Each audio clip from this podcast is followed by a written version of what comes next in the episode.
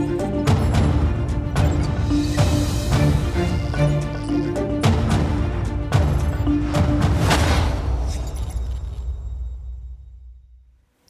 Com a política, a economia e a pandemia em destaque. Luís Marcos Mendes, muito boa noite, bem-vindo mais claro. uma vez. Boa noite. Uh, isto numa altura em que aumenta o número de casos, porque vamos começar pela pandemia. Sim. Há ou não motivos para grande preocupação? Uh, até porque estamos, com, estamos à porta, Sim. o inverno está à porta, falta cerca de um mês. As pessoas estão preocupadas, é motivo para isso? Acho que as pessoas estão muito preocupadas, estão angustiadas, estão muito ansiosas.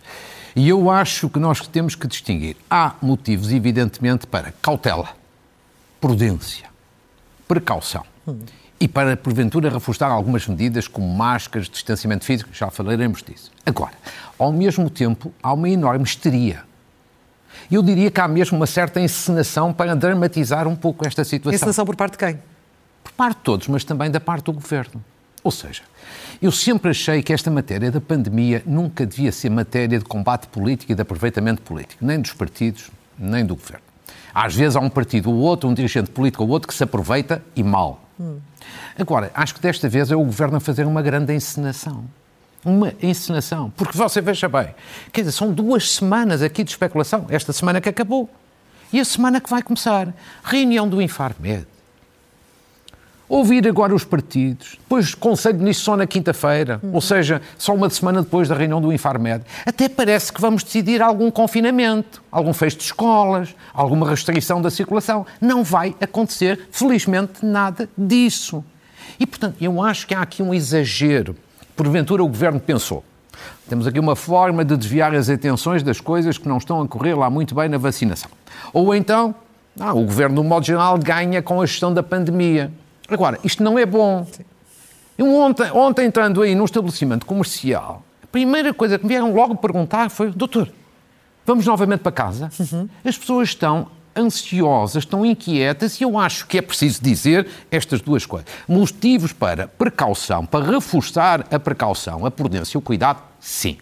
Porque a incidência de casos está a aumentar. Agora, motivos de excessivo alarme, de preocupação, isso não. E de histeria, não. Temos que pôr as coisas no seu devido lugar. E não é, não é apenas a minha opinião, são os números, são os factos que o demonstram. Vejamos dois quadros que preparei para provar isso mesmo. Ou seja, primeiro, vamos comparar a situação de Portugal hoje, ou seja, mais concretamente são dados do dia de ontem, com há um ano, há um ano atrás. E ali vejamos internados, depois internados em unidade de cuidados intensivos e finalmente óbitos. A coluna a encarnado é a situação de há um ano atrás.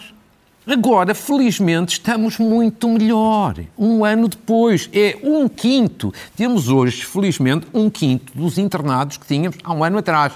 E novembro do ano passado não foi o mês pior. O mês pior depois foi janeiro e fevereiro deste ano.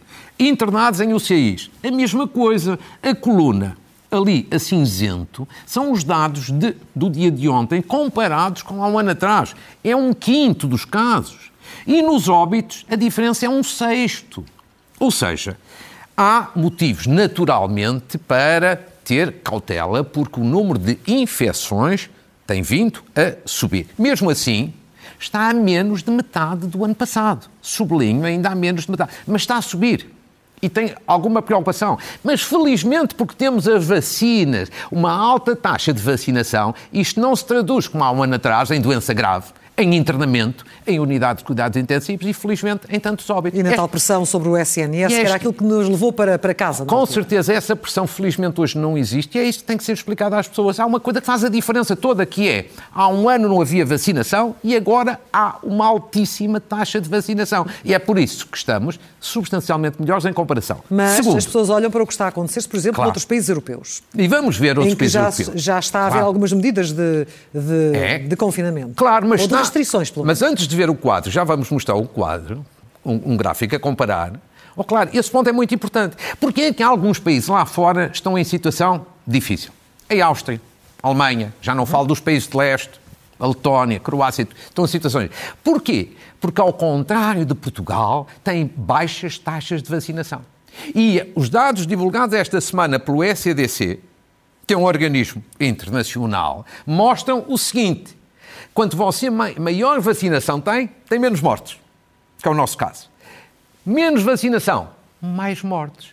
Vejamos esse quadro, porque isto não é invenção minha, são dados, são dados apenas, são dados. apenas trabalhados por mim. Por exemplo, Portugal, a primeira coluna ali, a encarnado é a nossa taxa de vacinação. Depois, só temos 11 óbitos nas últimas duas semanas, 14 dias, por um milhão de habitantes. Agora, vejamos a seguir a Áustria, que já está com confinamento. Claro, porque já tem uma situação pior que a nossa, como, como ali se vê. E, portanto, menos vacinação, tem mais óbitos, logo tem que ter restrições. E depois temos a Alemanha, a mesma coisa, baixa taxa de vacinação. Portanto, tem muita gente para vacinar.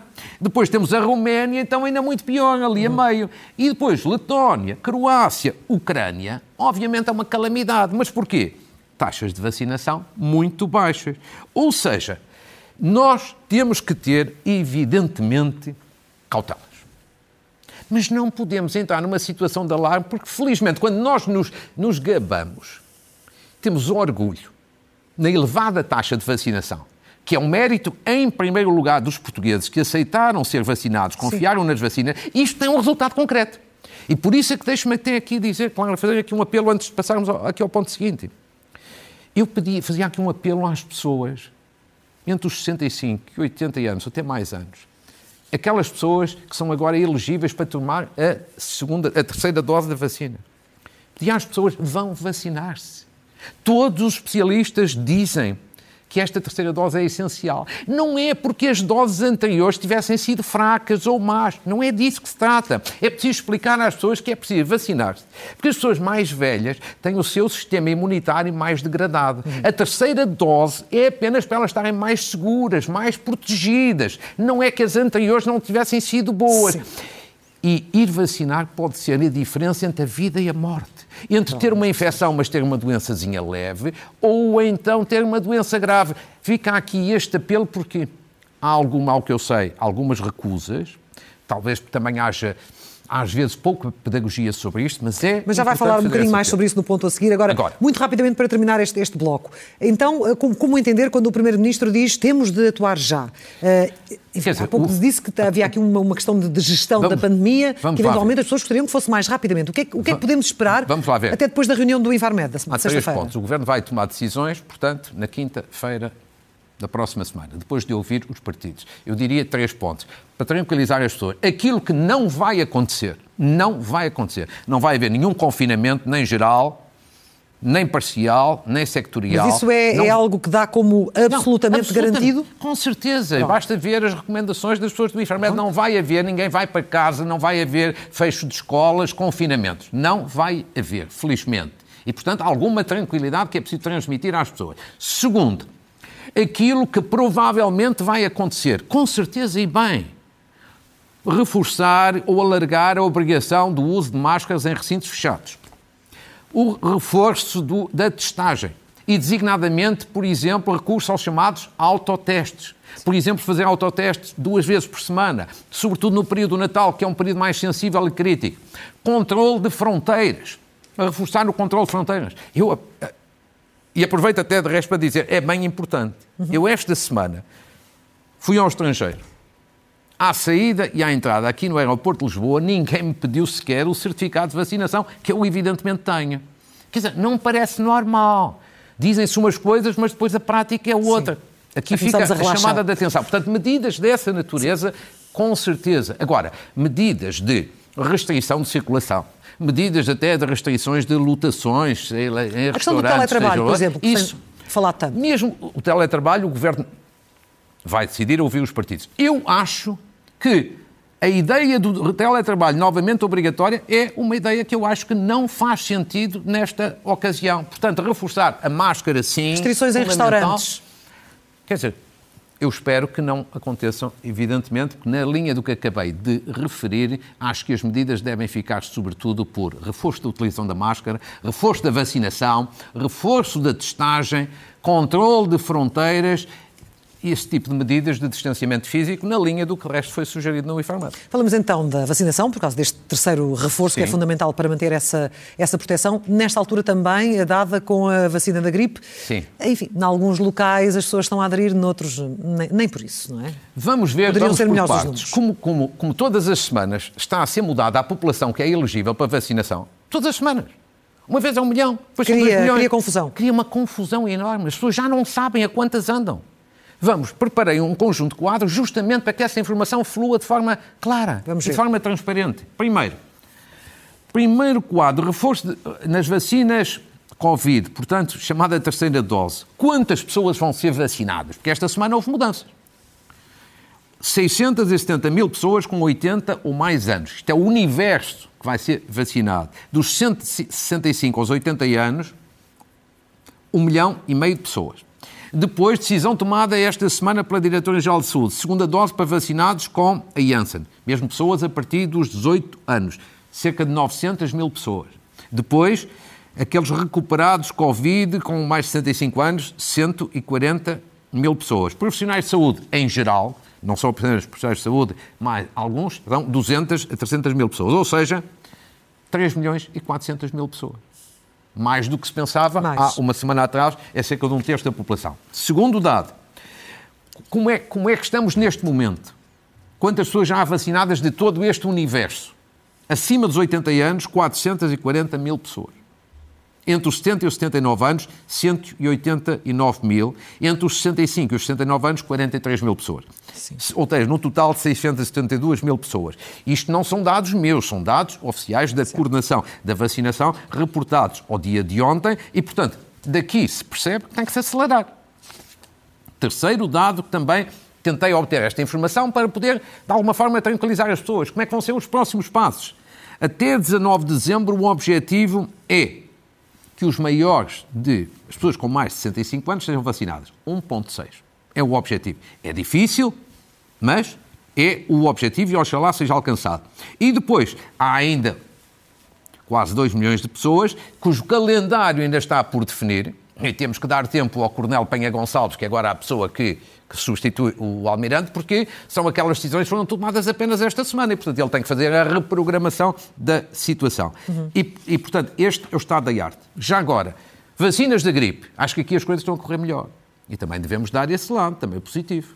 Ou seja, quantas pessoas a, vacina, a vacinar? A estimativa das entidades oficiais é 2 milhões de pessoas. Quantas pessoas já vacinadas? Já um milhão e meio de pessoas. O fim previsível da vacinação aqui da gripe é 20 de dezembro deste ano. Ou seja, aqui parece que as coisas estão melhor. Não faltam mesmo. E, portanto, Oxalá continua a correr bem e Oxalá, na outra, na outra parte do reforço da, da Covid, a situação melhor. Porquê? Porque houve aqui alguns erros. A grande questão Sim, é... e as pessoas perguntam, mas eh, estes atrasos devem-se a quê, exatamente? Claro. Mas eu explico. E estas críticas não são no sentido de destruir, são no sentido de ajudar a melhorar a situação. Primeiro erro, houve um atraso. Perdeu-se uma parte grande do mês de outubro e não se devia ter perdido. Segundo, planeamento. Neste caso, falta de planeamento. Da parte, de, em grande medida, da Direção-Geral de Saúde, que coordena tudo isto. Porque é assim. Até à semana passada, basicamente, o universo a vacinar era cerca de 1,6. 1 milhão e 600 mil pessoas. De repente, acrescentou-se mais um outro universo. Obviamente que isto aumentou. Quer dizer, eu não estou a dizer que não era necessário. Mas porquê é que isto é tudo a conta-gotas? Porquê é que é tudo a conta-gotas? Desta maneira não é possível fazer planeamento nenhum. Não há organização nenhuma com coronel, com almirante, com brigadeiro, seja com quem for, que resista a estas mudanças permanentes da Direção-Geral. Devia um bocadinho concentrar-se e fazer as coisas todas de modo geral de uma só vez. Terceiro, logística. Para 3 milhões de pessoas é preciso uma logística pesada. Uhum. Mas você, entretanto, viu que se andaram a desmontar ou desativar vários centros de vacinação que agora vão ser novamente necessários. A task force da vacinação foi diminuída, agora vai ter que ser reforçada.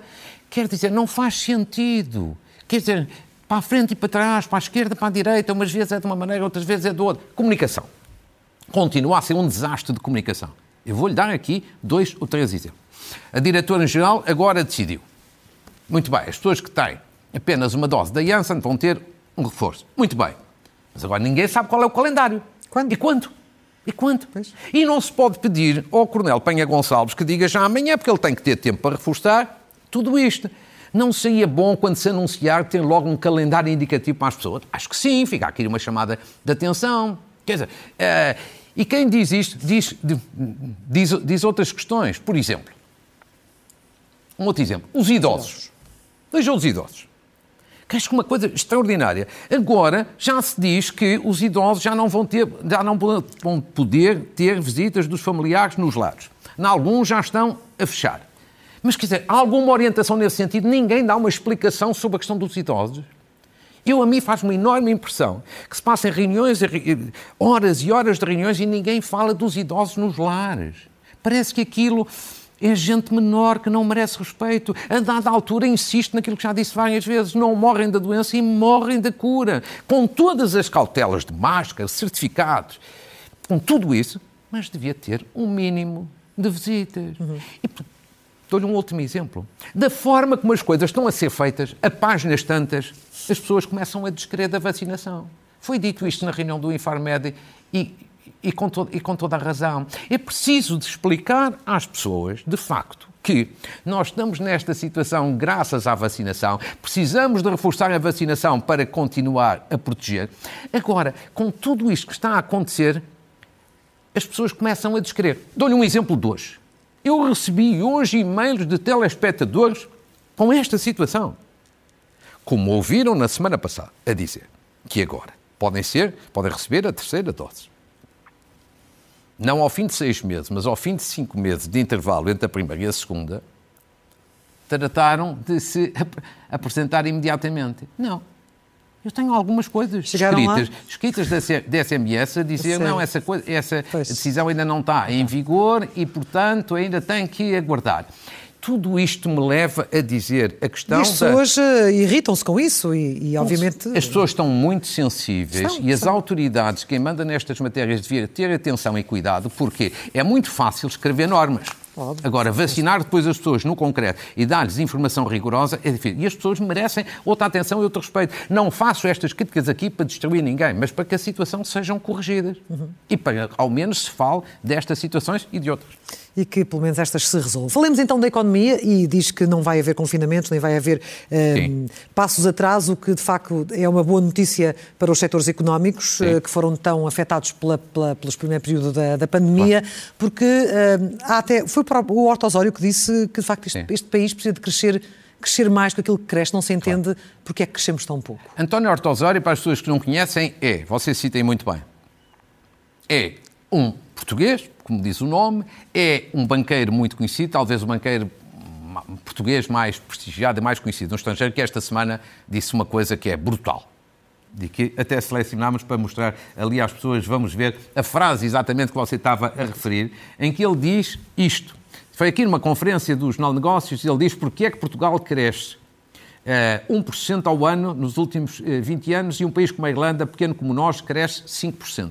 E acrescentou: é por isso dramático que em Portugal se ganha mil euros líquidos em média por mês e na Irlanda se ganha o dobro. Uhum.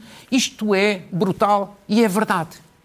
É como se fosse uma condenação estes 20 anos. Olha, a é? primeira coisa que eu dizia, eu gostava que isto fosse dito antes por um primeiro-ministro, por um líder da oposição ou por um partido, porque este é que é o problema, o problema do crescimento económico. Porque é que isto é brutal? Primeiro, claro, deixe-me dizer-lhe que eu, eu, espero e desejo que este seja um dos temas essenciais da próxima campanha eleitoral. Porque isto é que é o nosso futuro. Mas é, corremos o risco de ser só a pandemia, não é? Não, eu espero que a pandemia não seja um tema pois. de campanha eleitoral. Que este é que seja o tema. Porque veja, veja bem a situação. Há 20 anos, duas décadas, tivemos vários governos, mas Portugal estagnou tem crescimentos medíocres. Nestes 20 anos, houve cinco países na Europa que nos ultrapassaram, ou seja, que cresceram mais do que nós, estavam atrás de nós, passaram à nossa frente. Alguns especialistas que eu consultei dizem que a Polónia ainda não é oficial, mas que já nos ultrapassou. Ou seja, estamos cada vez mais pobres. A Lituânia foi agora há três ou quatro anos apenas, não foi há uma eternidade. Claro. Segundo, isto não é um problema meramente estatístico. Se fosse estatístico, não diz nada a ninguém. Não. Se nós crescemos menos, temos salários mais baixos. Se nós crescemos menos, temos pensões mais baixas. Se nós crescemos menos, menos temos, obviamente, empregos mais precários, menos qualificados e os melhores fogem para o estrangeiro, porque têm melhores empregos e melhores salários. Portanto, isto é um problema que diz respeito às pessoas de carne e osso. E, portanto, é preciso discutir isto na campanha eleitoral. Cada partido que explique quais são as soluções. Porque eu vou-lhe dizer, quer dizer, a minha orientação é esta: é copiar em grande medida a Irlanda. A Irlanda cresce muito mais do que nós. Porquê? impostos baixos para fomentar o investimento, sobretudo impostos sobre as empresas. O IRC. Portanto, o IRC. Portanto, tem evidentemente que um, um crescimento muito maior. Sim. E tem receitas fiscais depois muito maior. Sim. Evidentemente. Depois, é preciso aumentar o volume das nossas exportações. Muito mais. Subimos, mas temos que subir muito mais. É preciso ajudar a melhorar a gestão das empresas. É preciso apostar em medidas de competitividade e de produtividade. E eu deixava até aqui uma sugestão aos partidos que normalmente são muito preguiçosos. Estudam pouco. Leiam ao menos várias conclusões do Congresso da SEDES. A SEDES é uma grande organização, muito antiga e muito prestigiada, que está. Está a fazer o seu Congresso por áreas temáticas. Já publicou, já divulgou várias conclusões em algumas áreas, designadamente nestas que eu acabei aqui de referir, ou em algumas delas. São conclusões fantásticas, práticas, concretas, estruturadas, bem fundamentadas. O presidente Álvaro Beleza ainda deu há dias uma entrevista notável na TSF e, e no Diário Notícias. Ou seja, a SEDES tem aqui um contributo para que os partidos possam introduzir este tema na próxima campanha eleitoral, porque senão passamos uma campanha eleitoral só aqui a dizer mal uns dos outros. Mas isso não resolve problema nenhum. E este é que é o problema de fundo de Portugal. E, portanto, quando ainda ontem a CGTP faz uma manifestação, mas é, temos que subir os salários, claro que temos, todos estamos de acordo, você e eu, à esquerda, à direita mas só há subida sólida, sustentada dos salários se houver crescimento económico. E enquanto este assunto não for discutido a sério com propostas concretas, não é com blá blá, não, as coisas não saem da não saímos, não saímos deste, desta cipa torta. Então vamos, temos 10 minutos ou menos Sim. Eh, para o final. Temos ainda três temas. Um deles, as eleições internas no PSD. Continua aquela troca Sim. de argumentos, mas pouco mais. Está um bocadinho morna esta, esta é, campanha é, interna. As eleições são no próximo sábado, como, como toda a gente sabe. Eu diria, em primeiro lugar, que uma campanha relativamente morna. Hum.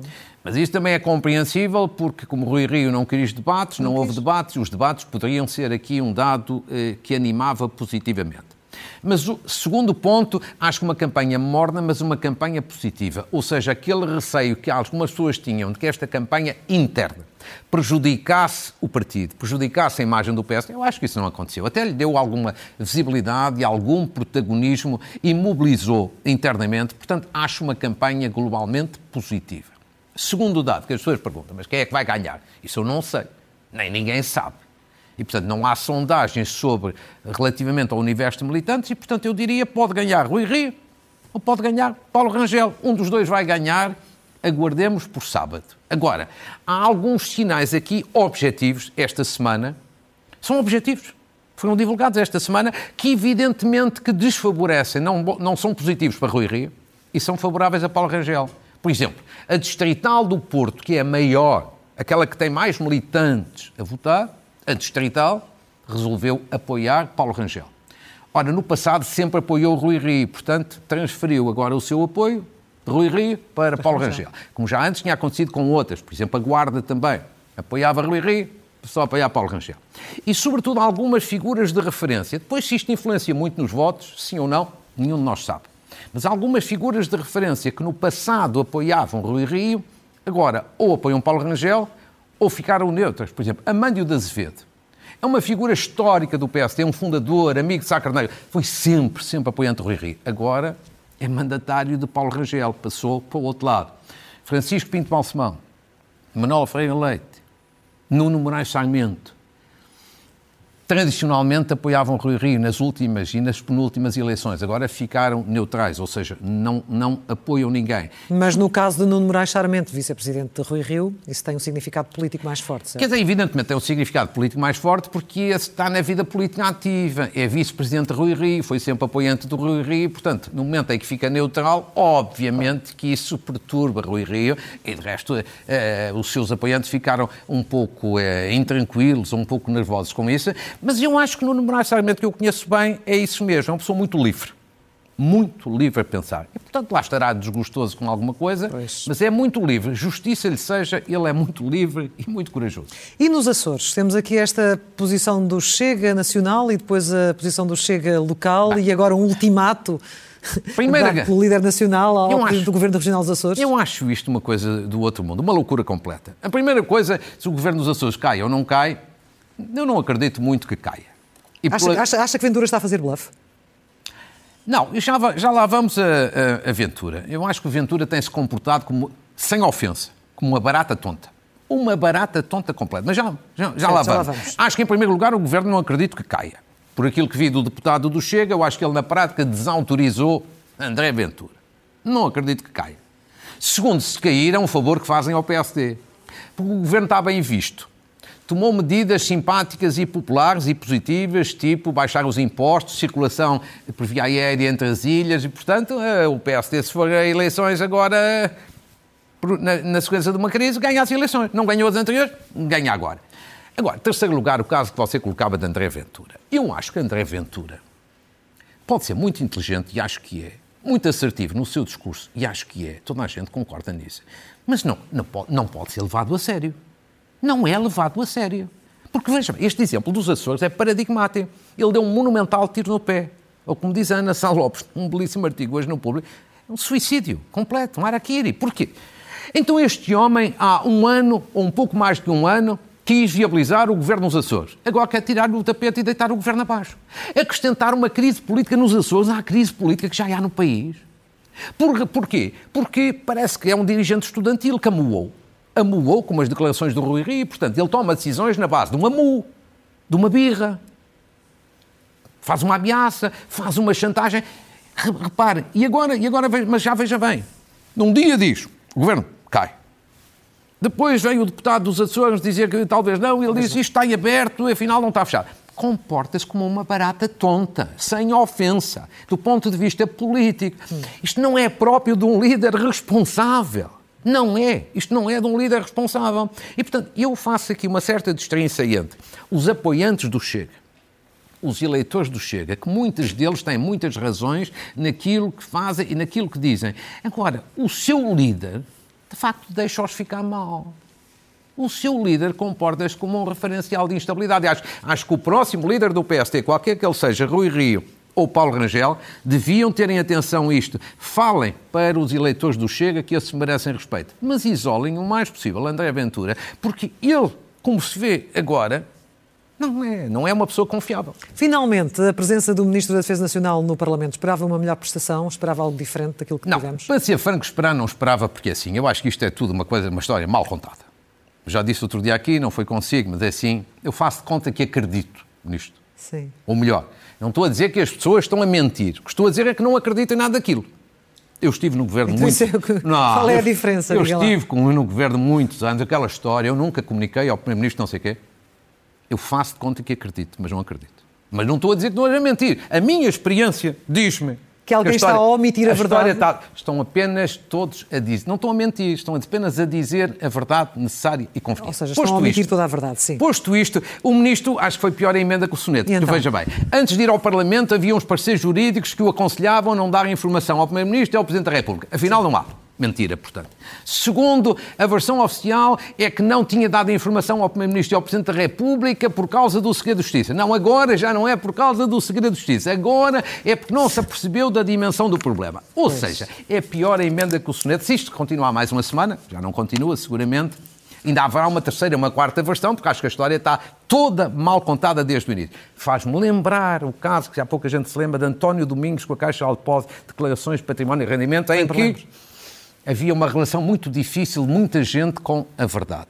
Posto isto, eu diria, sabe o que é que me parece isto? Isto parece aquelas situações em que comunicaram às Nações Unidas, mas ou não quiseram comunicar ao Presidente da República, ou esqueceram-se de comunicar ao Presidente da República e então agora têm que encontrar umas explicações farrapadas para eh, evitar um conflito institucional. Acho uma ah, coisa... Mas o Presidente da República também publicamente tem tentado fazer controle de danos, não é? Sim, claro, sim, claro. Cada um faz aquilo, aquilo que entende. Provavelmente não pode dizer aquilo que verdadeiramente acho, pensa também. Eu só acho uma coisa extraordinária. São aqueles que dizem o ministro, neste caso, não devia contar nada a ninguém, porque isto é uma coisa muito séria. Portanto, nós temos um país em que, pelos vistos, um ministro é credível para guardar segredo, mas o primeiro-ministro ou o presidente da República já não são credíveis para guardar um segredo. Isto é um país fantástico, Vamos às notas finais. Muito as notas bem. finais vamos, algumas, vamos é? às notas finais muito rápido. Uma saudação a Lúcia Amaral, provedora de Justiça, foi reeleita e fez um excelente mandato. Felicidades pelo segundo.